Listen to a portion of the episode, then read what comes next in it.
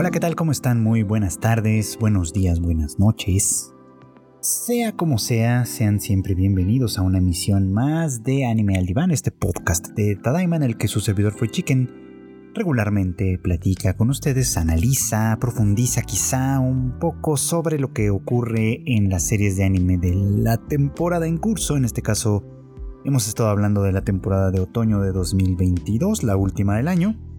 Pero, eh, considerando las fechas, los momentos y demás, pues ha llegado el momento de elegir lo favorito del año.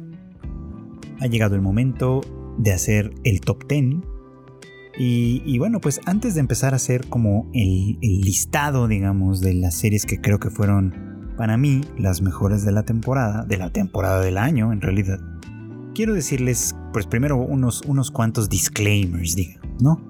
Primero que nada, pues la verdad es que este ha sido un año muy nutrido, con grandes, grandísimas series de todo, de toda índole en realidad, con mucho entretenimiento, con series de temas muy profundos, muy interesantes, con grandes trabajos de animación. En fin, ha sido un año muy rico en este sentido eh, y pues eso hace que cualquier selección que hagamos, subjetivas como son todas, esto pues termine siendo un poquito injusta claramente, ¿no? Porque pues claramente, claramente van a quedar fuera muchas series que he disfrutado mucho este año, a las que les he dedicado tiempo en este podcast, por ejemplo, y que bueno, lamentablemente pues si llega el momento de elegir pues no, no pueden estar. El segundo disclaimer es uno que pues en realidad ya es más o menos obvio y es que eh, pues esta es una opinión personal, ¿no?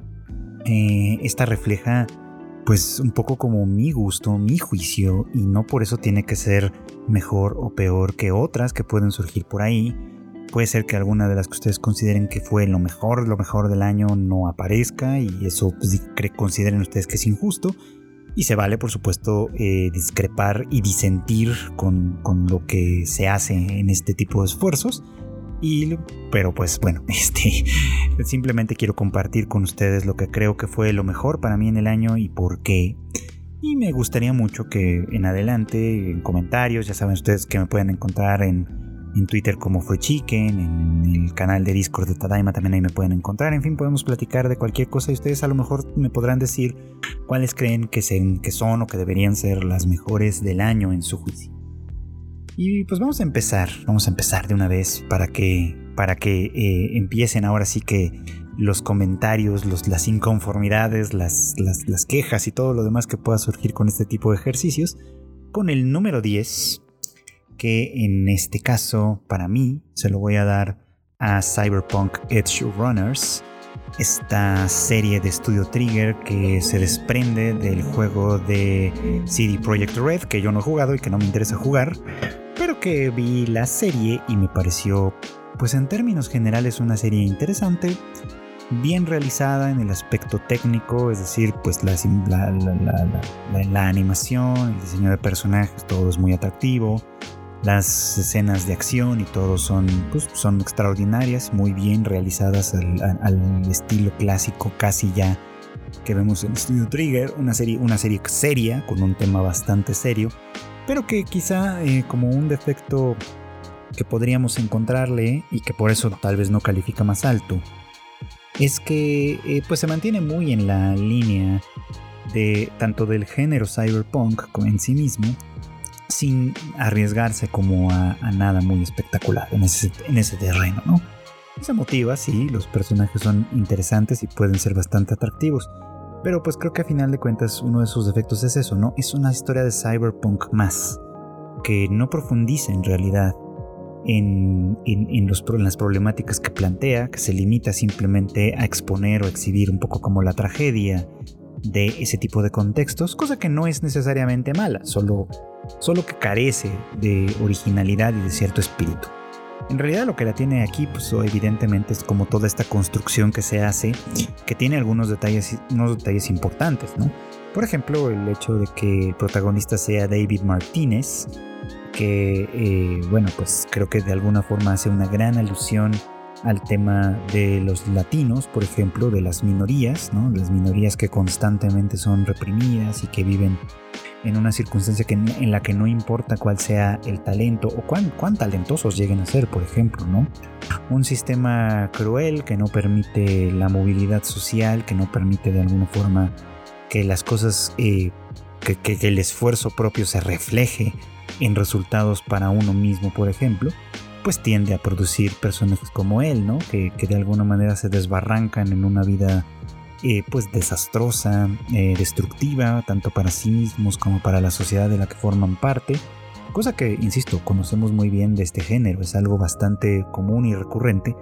Y una de las diferencias importantes que vale la pena destacar es justo esta, ¿no? Que el personaje es un personaje que, que si bien está puesto en un término en términos de lo, pues de lo estándar, digamos, en el género cyberpunk, sí puede llegar a conectar con una realidad más allá, ¿no? Por lo menos ese terreno me parece que lo tiene bien y que es un plus, un algo interesante, si bien no se explora tanto en ese sentido como tal, ¿no? Se, se limita, creo yo, a presentárnoslo, a presentarnos su tragedia tal y como se va desenvolviendo y al final del día pues nos deja con ese sin sabor de boca que es parte estándar también, ¿no? De, de una historia de cyberpunk que en realidad pues insiste un poco como en lo que ya sabemos, ¿no? Quizá por eso se vuelve cansino, ¿no? Porque ya lo sabemos, pero tampoco ni hace una crítica más más arisca, más, más incisiva, ni tampoco ofrece algún tipo de solución. Y lo, que ya sabemos, ¿no?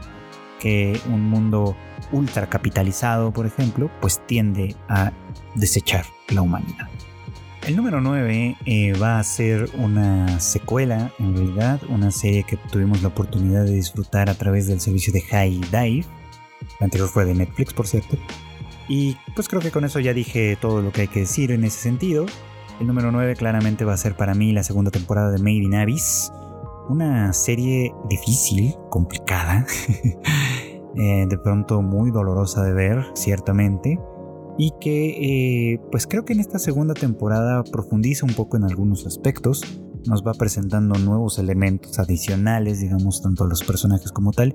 Y creo que para mí, junto con la película que le antecede, funcionan un poco como una transición, digamos, en dos momentos diferentes de la historia. Un primer momento, que fue la primera temporada en realidad, en el que Rico y Reg pues, van explorando las primeras capas del, del abismo como tal, con cierta candidez, ¿no? enfrentándose por primera vez hacia el final de la primera temporada a la crueldad que puede existir, ¿no? digamos, en el, tanto en el abismo de forma natural como en la gente que se adentra más a él. ¿no? Y esta segunda etapa que nos presenta a, la aldea de los Narejate, de los que hablamos bastante en su momento en el, podcast, por supuesto, ¿no?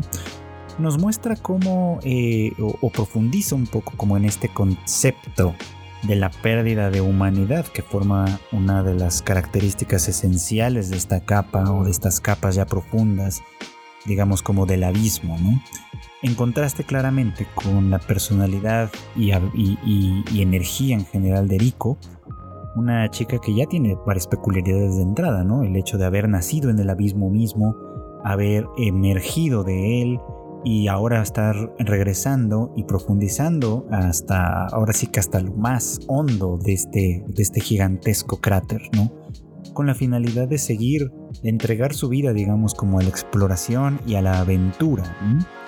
Eh, digo un poco como que esta segunda temporada ha servido un tanto como de transición porque pues es aquí donde por un lado se nos presenta el personaje de Faputa, se nos va revelando paulatinamente el secreto que oculta Beck, ¿no? y se une obviamente pues el nuevo personaje en este caso, para conformar un equipo que, con el que seguramente estaremos viendo más aventuras más adelante, aventuras que sin duda serán sumamente peligrosas, difíciles y dolorosas considerando todo esto, pero además considerando este elemento que implica y que Eriko conoce muy bien, que es el de eh, abandonar toda esperanza, abandonar toda humanidad en el momento mismo de profundizar en el abismo como tal. Así que pues ahí hay una historia que se está cocinando muy bien, que en realidad ofrece y estoy seguro que va a ofrecer más adelante grandes tragedias y grandes reflexiones para nosotros por supuesto, pero que de momento yo diría esta, esta segunda etapa ha servido más bien como un pues como un puente, me parece a mí, ¿no? Como un puente para lo que viene, como un momento, pues no de pausa, porque fue bastante vertiginosa en, algunos, en algunas circunstancias, pero sí como un momento de transición, vamos, de, que nos permita enterarnos, digamos, ¿no? de las condicionales que, que, van a ser cada vez más importantes para continuar con esta aventura en la que Rico y compañía, pues muy probablemente dejarán la vida o cuando menos dejarán la humanidad. Así que pues ahí tenemos una serie interesante, importante, que este año nos entregó su segunda temporada y que esperemos que no pase demasiado tiempo antes de que podamos ver una continuación. El número 9 aquí es para Made in Y bueno, pues otra segunda temporada se ocupará el lugar número 8. Y en esta ocasión se trata de una serie que pudimos disfrutar a través de Crunchyroll y que pues no es otra que Demon Slayer Kimetsu no Yaiba, el arco del distrito de entretenimiento que eh, bueno pues Fue un arco obviamente bastante emocionante, también con, con una acción trepidante en muchos sentidos, con un gran trabajo de animación, que además es algo que, en lo que Demon Slayer como anime destaca mucho, ¿no?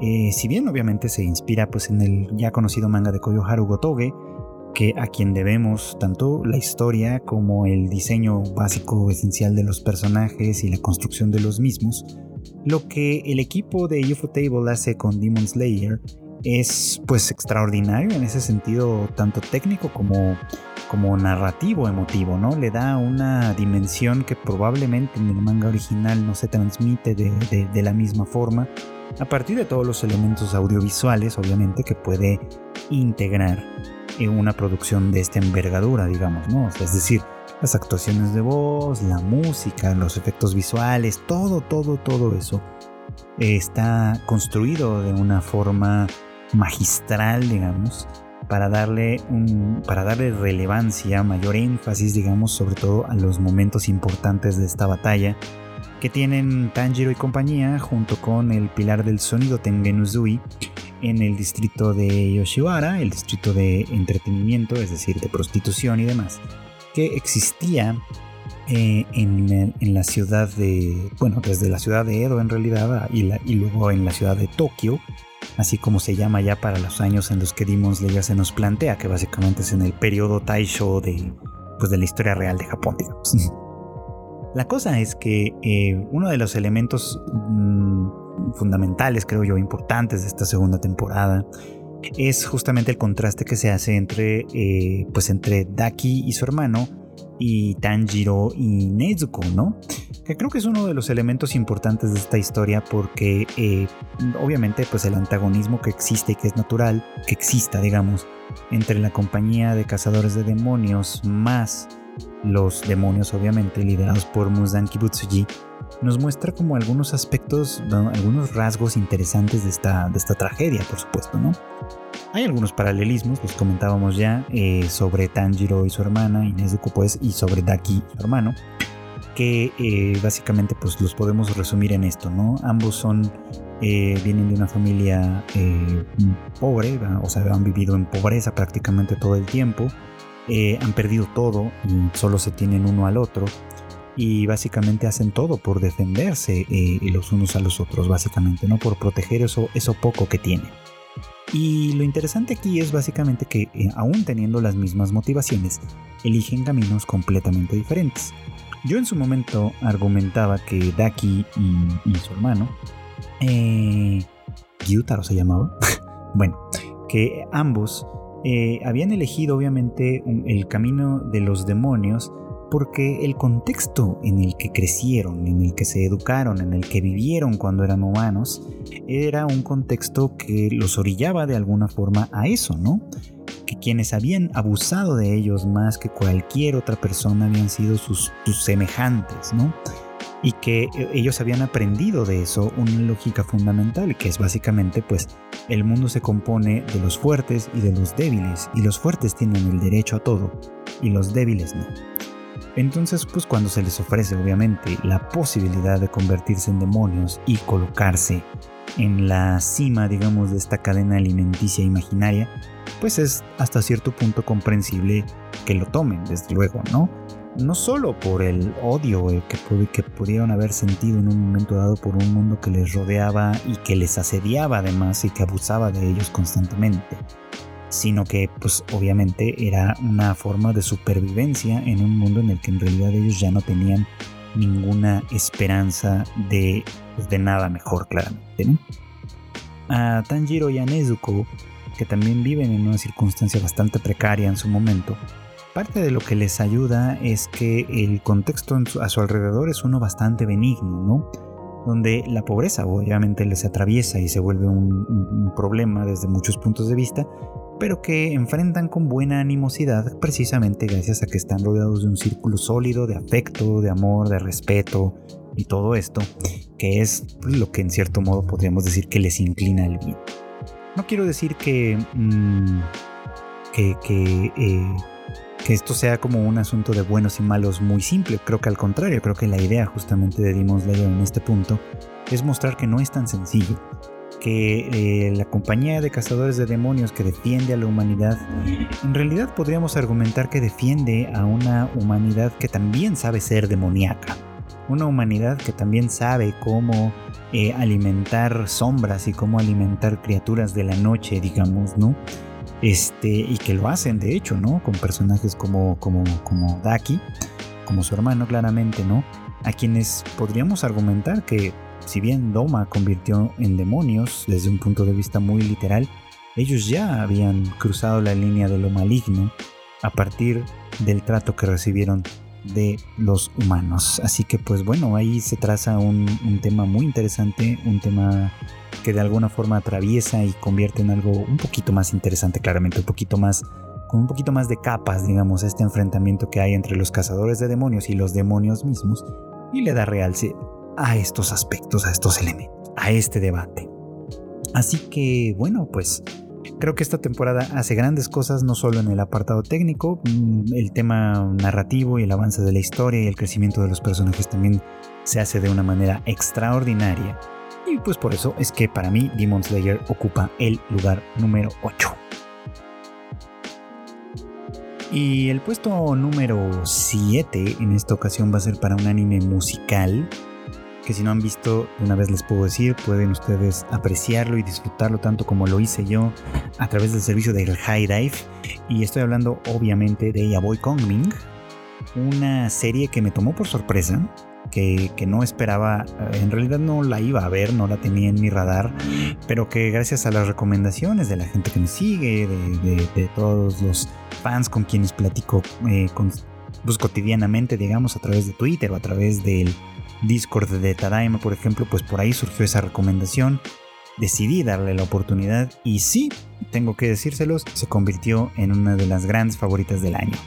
Eh, Paripi Kongme o Yaboy Kongming, que sería como el nombre eh, oficial en, internacional, digamos, es una historia eh, muy linda, muy tierna, en la que un personaje histórico que es Kongming, que fue pues un militar de la antigua China, de alguna manera se encuentra, bueno, al morir, eh, se encuentra como renacido, revivido, en, joven, digamos, en el Japón moderno. Y creyendo que se encuentra en el infierno, pues empieza como a recorrerlo hasta que llega eh, accidentalmente a un bar ahí en Shibuya, en la capital de Tokio, y conoce a Eiko, una chica que pues ahí trabaja como, como mesera, digamos, este, como, bueno, trabaja como el staff del propio bar, pero que tiene una aspiración y esto es convertirse en una cantante profesional y que su voz llegue a más personas.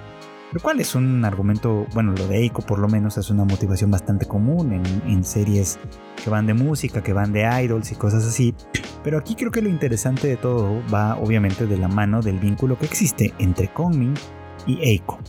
Eh, él, pues por un lado, obviamente la admira muchísimo, admira muchísimo su voz y, siente obviamente que es su obligación y su responsabilidad ponerse al servicio de ella para, que ella logre cumplir sus sueños. Y, lo, curioso de esto es que se toman obviamente pues las, anécdotas del genio militar de Kong en su, en su vida como, pues sí, como un guerrero, digamos, como un estratega, que se ponen al servicio de, eh, pues de esta chica que necesita ¿no? llegar más lejos. Entonces, estrategias militares que en realidad están puestas en términos de competencia, porque pues Eiko tiene que enfrentar a distintos rivales que buscan mm, llamar la atención del público, que buscan atraer las miradas de los aficionados de la música y demás, por supuesto, ¿no? Pero que en estos términos es una competencia muchísimo menos beligerante de lo que sería una guerra de verdad, por supuesto, ¿no? Porque Ming aquí no ve obviamente a sus a los rivales de Eiko como enemigos a quienes hay que destruir por completo, ¿no? Sino que los ve como personas que también están persiguiendo un sueño.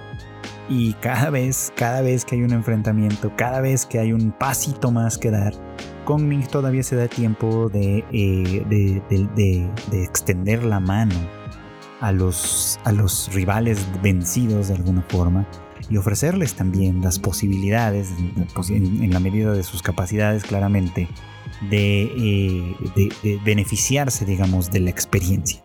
Esto es muy, muy bonito, la verdad, en un mundo que es sumamente competido y tramposo en muchos sentidos, como es el de el entretenimiento, el de la música y demás.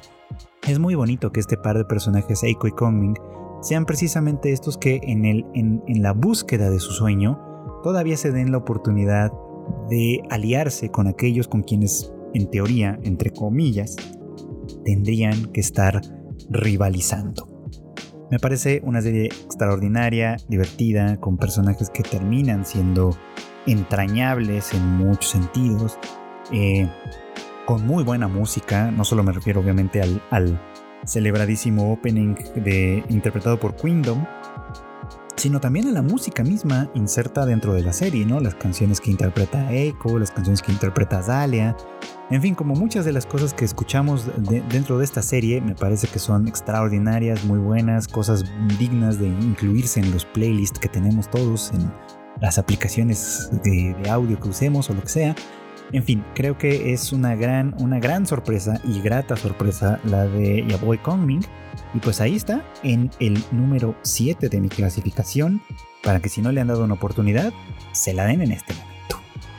Y para el número 6 probablemente ya me voy a empezar a meter en problemas, si no es que ya lo hice antes. Y es que eh, aquí también voy a tener una serie de música eh, que esta vez pueden ver ustedes en Crunchyroll y, yo, bueno, creo que ya dije lo suficiente, se trata claramente de Bocchi the Rock, una serie que yo he disfrutado muchísimo, la verdad sea dicha. Esperaba que fuera buena, sí, no esperaba que fuera tan buena, en realidad. Y sobre todo no esperaba que, que, llamara tantísimo la atención, ¿no? Como lo ha venido haciendo a lo largo de la temporada.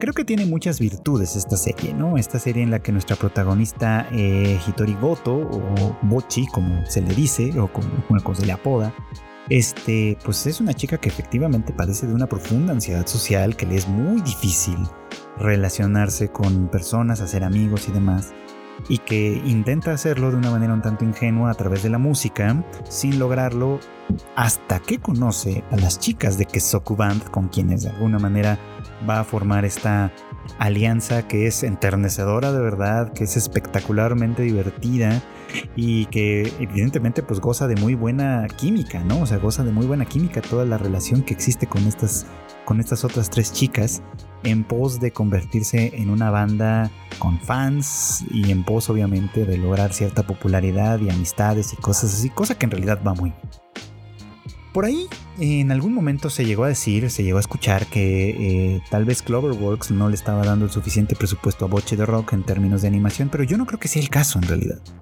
A mí me parece que lo que ocurre aquí es algo muy diferente.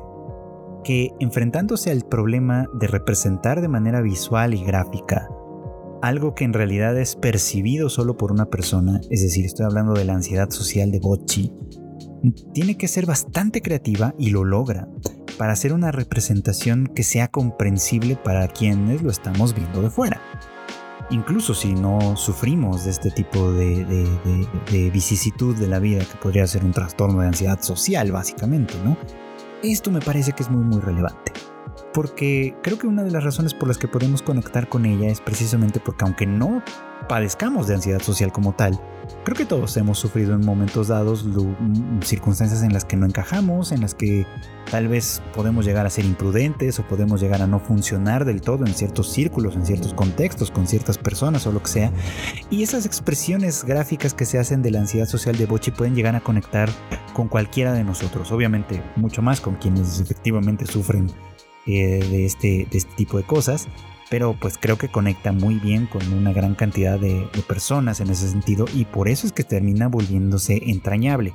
Pero no hay un problema ahí de bajo presupuesto, en realidad lo que hay es un tema de muchísima creatividad. O sea, el staff que está a cargo de Boche de Rock allá en Cloverworks está trabajando con, muchos elementos diferentes para hacer una representación de algo que es muy constante. O sea, la ansiedad social se padece siempre con los mismos síntomas, se padece siempre con las mismas características. Obviamente los contextos hacen que cambie un poquito de una manera u otra, pero a final de cuentas esto es algo que, que, se, que se repite constantemente, que se mueve constantemente en ese sentido. Y creo que es sumamente creativa la manera en la que el equipo detrás de esta serie lo hace. Lo hace tan bien que han llamado tantísimo la atención, que han logrado por supuesto colocarse en el pues ahora sí que en la popularidad, en el top de la popularidad de la temporada, pese a que hay muchas otras grandes series transmitiéndose durante la temporada de otoño de 2022. Sin embargo, pues es eso, es ese corazón el que, el que le ponen desde el origen, seguramente, desde el manga original en el que se, en el que se basa esta serie, hasta la última persona que está trabajando en ello. Evidentemente hay gran pasión por esto, hay gran creatividad y por eso es que Boche de Rock merece un lugar en este top 10 y este, en este caso es el número 6. Y el número 5 aquí va a ser una serie que probablemente va a levantar cierta polémica, ya me dirán ustedes si sí o si no, no lo sé, porque eh, esta es una que carece de muchos de los, de los elementos que sí tienen todas las anteriores. Todas las anteriores que he mencionado hasta ahora cuentan, creo yo, con gran creatividad desde el punto de vista eh, visual y gráfico, cuentan con muchos elementos a su favor para hacer que todo esto funcione bien y obviamente pues hay mucho, mucho esfuerzo y mucho corazón detrás de ello. Y aquí pasa, en ese sentido al menos, lo contrario. Estoy hablando de Requiem of the Rose King, una serie eh, inspirada eh, en el pues en el en, las, en las tragedias digamos de Ricardo III tal y como las escribió William Shakespeare por allá por el siglo XVI, si no me equivoco, pero con un giro interesante, eh, propuesto básicamente por la mangaka que, que, transformó esta historia en un manga y que pues ahora vemos o tuvimos oportunidad de ver convertida en anime. Y es que Requiem of the Rose King fue una serie que que tenía una historia mm, muy, muy notable, básicamente, ¿no? Digo, obviamente, pues inspirada en una tragedia escrita por uno de los escritores más reconocidos de la historia de la literatura, pues obviamente no es cosa menor. Pero el giro que le dan aquí, en el cual obviamente se tocan temas de, sexualidad, de intersexualidad, de género y demás en este, en este terreno, me parece que es sumamente interesante y bien planteado. Eh, porque le da una dimensión completamente distinta, por supuesto, ¿no? A la tragedia de Ricardo III en su búsqueda por convertirse en el rey de Inglaterra, por llenar el espacio de alguna manera dejado por su padre, por sus hermanos y demás, y al mismo tiempo tratar de conseguir una vida genuina, auténtica, con la cual eh, estar, con la cual sentirse bien, con la cual sentirse eh, con plenitud, digamos, ¿no? Eh, en ese sentido, pues es una serie que toca temas que, si bien están representados en una época antigua y distante para nosotros, en realidad tocan algunos aspectos de la, de la realidad presente que, eh, y de las discusiones presentes que tenemos en ese terreno.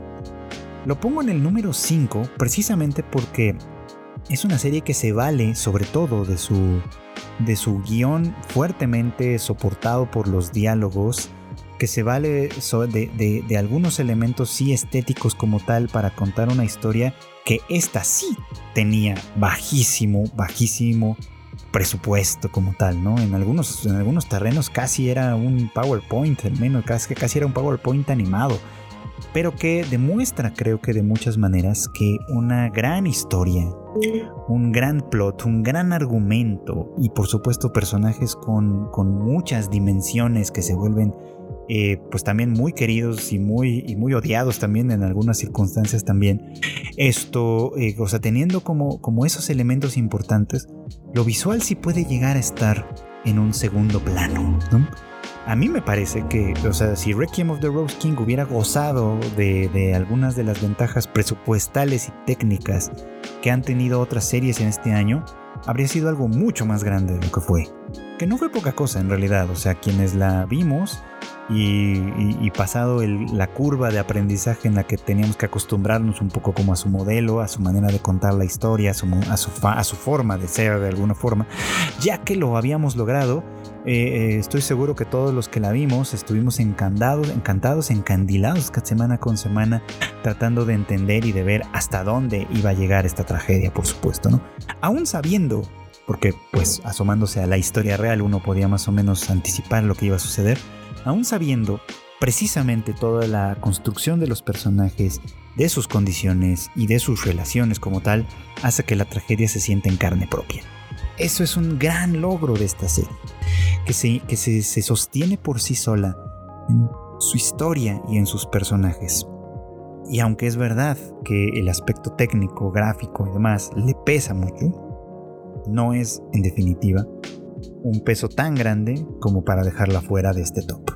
Así que si ustedes no la han visto, muy recomendada, Requiem of the Rose King. Insisto, tienen que darle un poquito como de oportunidad a acostumbrarse a esa forma de narrarse que tiene, que no es fácil, que pues sí, a veces tiene que recurrir a, algunos aspectos que son muy poco creativos, pero que en realidad revelan el, escaso eh, pues, pues presupuesto y trabajo que había detrás en ese terreno, pero que compensa, me parece muy bien con todo lo que hay. Así que pues ahí tenemos en el número 5 a Requiem of the Rose King.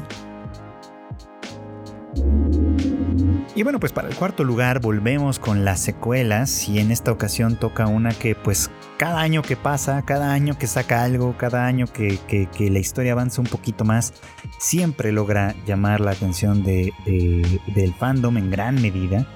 Porque pues bueno, su historia está construida, aunque es una historia muy sencilla en términos generales, está construida con mucha inteligencia, sabe hacer gran uso de la comedia que puede surgir en, lo, absurdo de sus, circunstancias y al mismo tiempo logra ser emotiva, logra ser eh, impresionante, logra muchísimas cosas.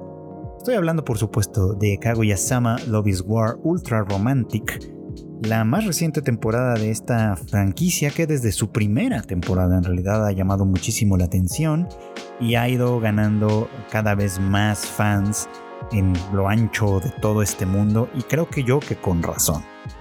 En esta, en esta etapa, en esta etapa más reciente de la historia, pues vemos y somos testigos básicamente de, de, algunos de los resultados construidos en las temporadas pasadas, en las que los personajes de Kaguya, de Shirogane, de Ishigami y demás, pues van construyendo, van, van, van, avanzando, vamos, sobre la misma línea de sus, de sus personajes. Y al tiempo que cuestionan cosas que son cotidianas e importantes como el amor, la amistad, los lazos familiares, el orgullo, eh, el, lo correcto, lo incorrecto y demás, van estableciendo vínculos que les dejan, eh, pues que se vuelven, además, más, más, más bien que les dejen, que, les, que se vuelven sumamente significativos. Creo que esta temporada de Kaguya-sama además logra eh, darle un toque sumamente romántico, tal y como lo dice en su subtítulo, como el ultra romantic, al girar en torno a este momento en el que Shirogane eh, decide, ¿no? Confesar sus sentimientos ahora sí a Kaguya y enfrentar lo que sea que signifique esto, ¿no?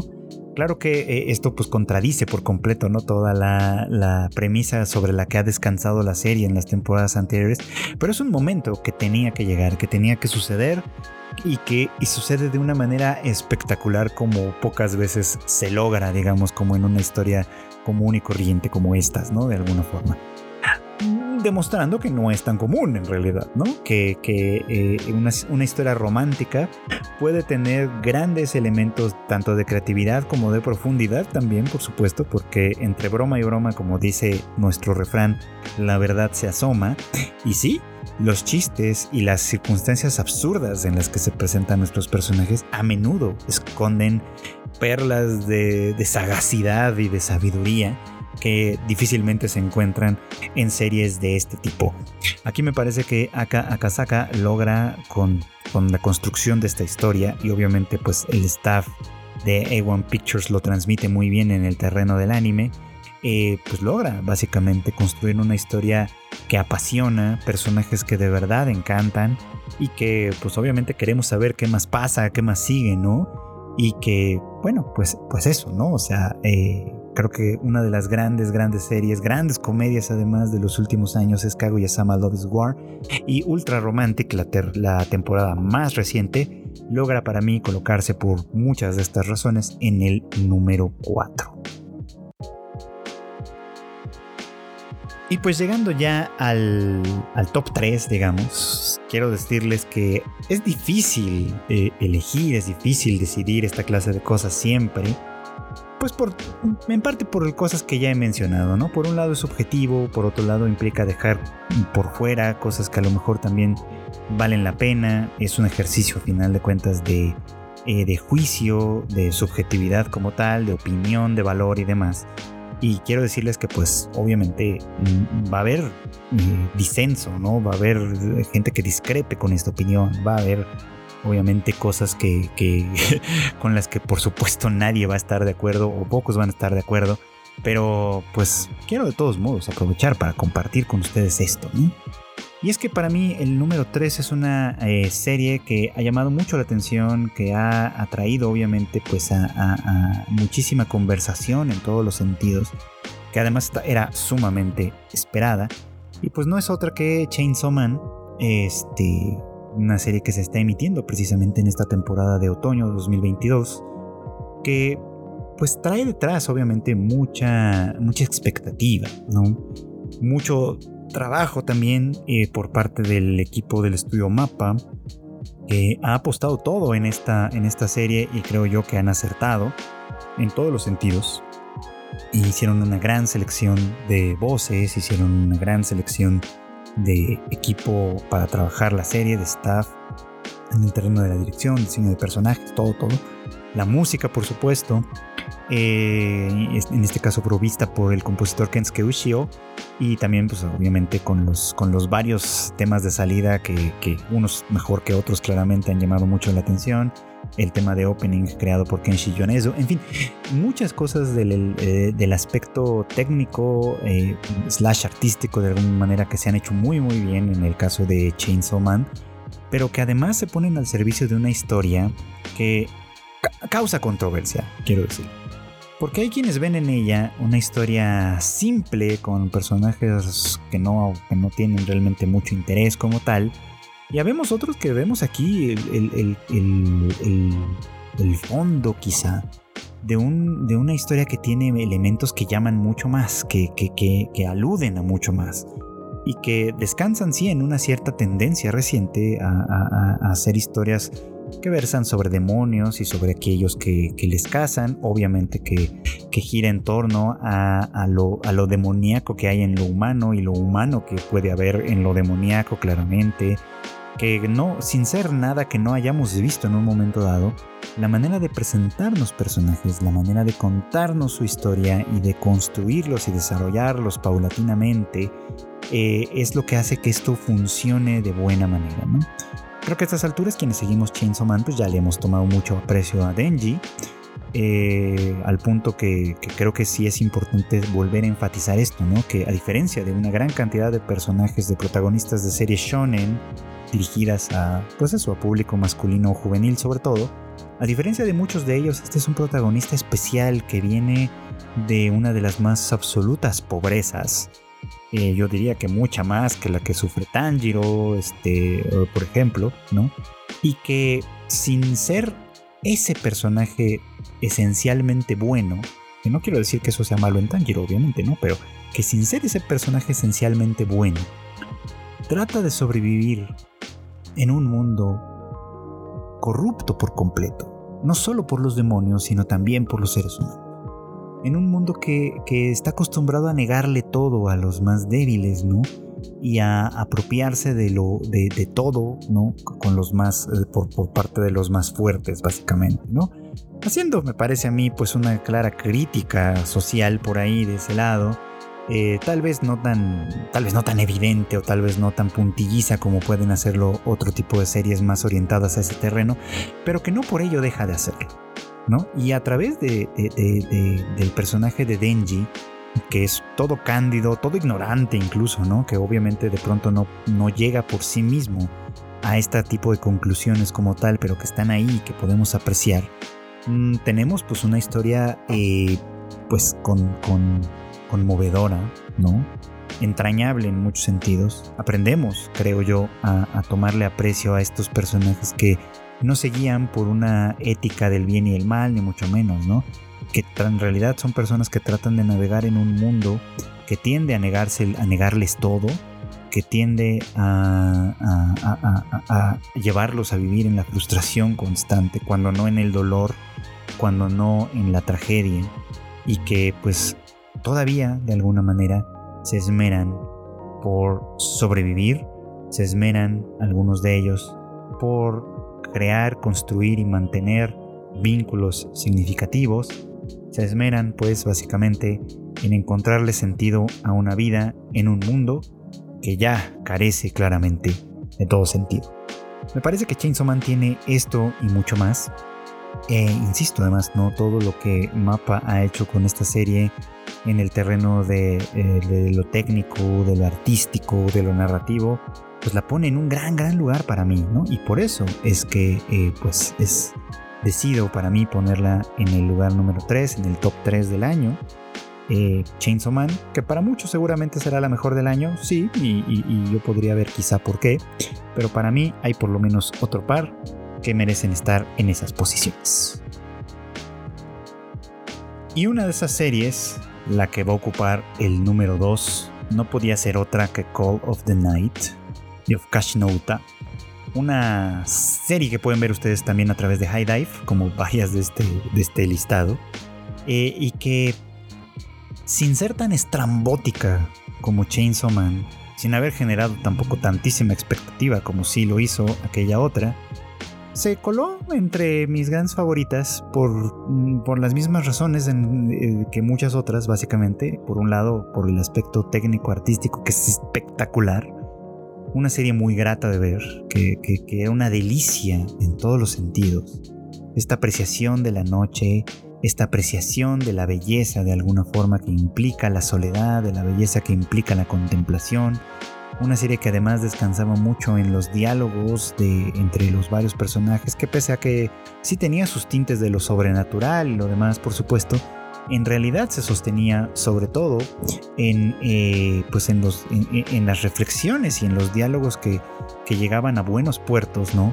Entre Nazuna, Ko y todos los demás personajes que se plantean un aspecto importante sobre la vida, ¿no? O sea, que, o varios aspectos importantes sobre la vida y que aparentemente el manto de la noche servía de una buena manera, de una gran manera, para, eh, pues para exponerlo, para presentarlo.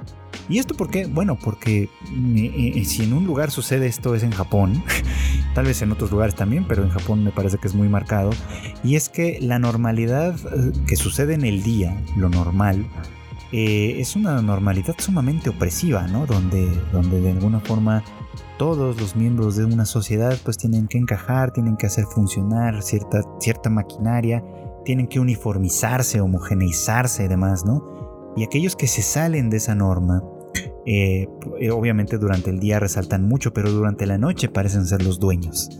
Y entonces me parece muy interesante, ¿no? Como vemos a Ko, que es un protagonista que ha dejado la escuela porque deja de encontrarla divertida, entretenida, porque siente que no va a encajar en ello y comienza ¿no? a, deambular en la noche, caminando, este, platicando con gente que, pasada de copas, ¿no? Con gente que de alguna manera habita eh, los horarios nocturnos y los y, en este eh, pues en este estilo de vida, digamos, ¿no? Se sale un poquito de lo esperado, se sale un poquito de la norma y le permite ampliar la experiencia hacia terrenos que a veces terminan siendo bastante insospechados. Y esto, a pesar de todo, no deja de ser, de formar parte también de la vida de los vampiros porque Nazuna y todos los demás vampiros que van apareciendo a lo largo de la serie también nos demuestran un poco como esto, ¿no? Que a pesar de pertenecer ellos al terreno de la noche, de actuar con sus propias reglas y con sus propias lógicas de pronto, también ellos se cuestionan cuál es el sentido de vivir, cuál es el sentido de, deambular por las noches, de establecer vínculos y demás, sobre todo para ellos, que, que la vida, que se ha convertido en algo infinito, en muchos sentidos, mm, deja de ser, pues, deja de tener ese aliciente, digamos, ¿no? El, el, aliciente propio de la muerte, que en muchos casos para nosotros puede ser una gran motivación, ¿no? Sabernos mortales, a saber que el tiempo que tenemos es escaso o limitado, nos mueve o nos mueve en gran medida a, a, a darle sentido a la vida que tenemos, ¿no? Y entonces, ¿qué pasa cuando por un lado salimos de la normalidad del, de la normalidad del día, digamos, ¿no? Del estándar del día. Y por el otro salimos también de la normalidad de la vida, ¿no? Y, de pronto ya estamos en una circunstancia completamente diferente. Creo que el encuentro entre Ko y Nasuna refleja ese conflicto. Eh, pone obviamente los puntos sobre las IES de algo que en lo que no solemos pensar mucho. Pensar con los vampiros a menudo como, como figura literaria, digamos, tienen esta función o sirven mucho para eso, ¿no? Para explorar de manera vicaria la inmortalidad y con ello el sentido de la vida, ¿no? Esto creo que Call of the Night lo hace muy muy bien, lo desarrolla de manera eh, espectacular a lo largo de sus varios episodios, digamos, y se convierte en una de las grandes favoritas para mí este año, con todo lo que eso significa, ¿no? O sea, lo hace bien en todos los sentidos, lo hace bien en todos los aspectos, y, la recuerdo en realidad con mucho, mucho, con mucho cariño, con mucho afecto. Y espero que tenga una continuación animada, claramente. Espero que saber un poco más sobre estos personajes, convivir un poco más con estos personajes y así tener pues una experiencia de la noche, de lo que se sale de la norma, mucho, mucho más interesante. Así que pues ahí está en el segundo lugar, Call of the Night. Y finalizamos este recuento de lo mejor del año para el autor, el, locutor de este podcast, con la indiscutible número uno para mí, que muchos de ustedes seguramente ya lo saben, no será ninguna sorpresa, aunque muy seguramente habrá este descontento en ello. Pero para mí, el número uno no puede ser otra que Dance Dance Dance. Serie también del estudio Mapa, que vimos más a principios del año que, que recientemente que además es corta, si no me recuerdo mal, la serie completa, bueno, al menos la parte que se adaptó abarcaba tan solo 11 episodios, pero 11 episodios que uno tras otro lograban emocionarme de verdad. Y es que esta no tiene nada de sobrenatural, en realidad se trata de un chico que eh, a pesar de toda la oposición que hay en, distintos aspectos de su vida, se apasiona por el ballet y decide pues emprender ese, ese camino, ¿no? Eh, hasta ahí, obviamente, pues el argumento creo que recuerda mucho a esta película de Billy Elliot que hace algunos años pues llamó mucho la atención y fue muy eh, celebrada. Y creo que sí, pues Dance Censure hace un poquito como misma, ese mismo trazo, pero después, y no tan después en realidad, sino que muy pronto en esta historia, se convierte en una, de, eh, en una sobre la juventud, sobre la adolescencia, pero no en un sentido idealizado este, o, literalmente ficcionalizado como suele suceder en el anime en general, que, que es una, una cosa sumamente recurrente en el medio, que los, que los adolescentes sean los protagonistas, y generalmente lo vemos desde un punto de vista simplificado e idealizado, eh, donde pues los adolescentes viven aventuras, viven romances, viven este eh, el sueño de convertirse en los mejores deportistas o en los mejores en X o Y. Todo eso tiene, por supuesto, pero me parece que desde un lugar mucho más realista, mucho más artístico también, y, eh, en el que por supuesto su autor George Asakura, el autor del manga original, eh, logra, eh, logra empalmar en, su propio relato un relato clásico, que además es clásico para el ballet, que es el del lago de los cisnes. entonces, pues es una manera justamente de contactar con, con personajes trágicos, con personajes que viven en circunstancias muy difíciles al tiempo que persiguen un sueño, que persiguen un, un, deseo, digamos, ¿no? Y que se enfrentan obviamente a un montón de vicisitudes. Eh, cada episodio, de verdad tengo que insistir en esto, enfatizar esto. Cada episodio es una maravilla. Cada episodio logra llevarnos a grandes extremos emocionales, con un personaje, Junpei, el protagonista, que es que tiene todo este ímpetu adolescente y que con ese ímpetu adolescente ríe, llora, se equivoca, se pelea, desea, anhela, rechaza, rehúsa, en fin, con ese ímpetu, digamos, con esa fuerza eh, natural, digamos, que va de la adolescencia, se enfrenta a todo y a todos, básicamente, por vivir de una manera genuina, eh, que conecte consigo mismo. Y eso lo lleva a encuentros, lo lleva a desencuentros, lo lleva al amor, lo lleva al desamor, lo lleva a una rivalidad que de pronto roza también en la amistad, el cariño y el cuidado, lo lleva en fin por una serie de, sentimientos y pensamientos que son contradictorios y que por naturaleza en realidad eh, llegan a ser de esa forma, ¿no? Eh, creo que esta historia logra representar todo esto de una manera cabal, funcional, y nos lleva a grandes, grandes, grandes extremos. Así que pues ahí está, para mí el número uno del año no puede ser otro que Dance Dance Dance Sur. si ustedes no, lo no la han visto todavía, se las recomiendo un montón. Si ustedes ya la vieron y no conectó, bueno, pues aquí es justamente donde tendremos estas discrepancias en cuanto a juicio y opinión. Pero pues yo no me muevo de este, de este barco. Creo que Dance Dance Dance Sur es para mí el anime del año.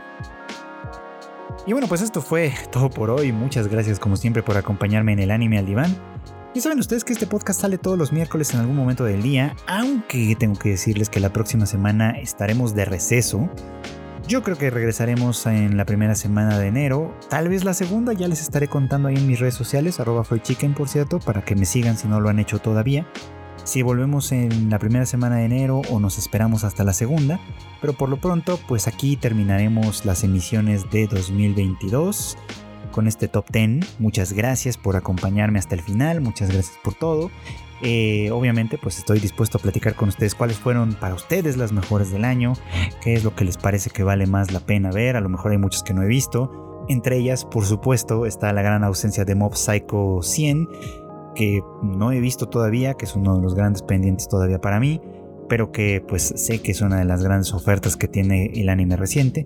Y como ese, estoy seguro que hay más, más anime valioso, importante, que tal vez por cuestiones de tiempo, de mal juicio o de lo que sea, no tuve oportunidad de ver. Pero pues para eso es que existe este, estas comunidades, ¿no? Para que platiquemos, para que contactemos y me digan, bueno, tal vez te faltó ver esta, tal vez yo hubiera calificado mejor esta otra. Tal vez esta que sí viste y que te gustó, que sabemos que te gustó, debió de haber estado en lugar de esta otra, no sé. Compártanme, con, compártanme a través de las redes sociales sus opiniones al respecto. Eh, no se olviden que además, pues en la familia Tadaima tenemos más contenido para ustedes. El Rage Quit de Marmota IQ, en el que se habla de la industria de los videojuegos y cosas asociadas.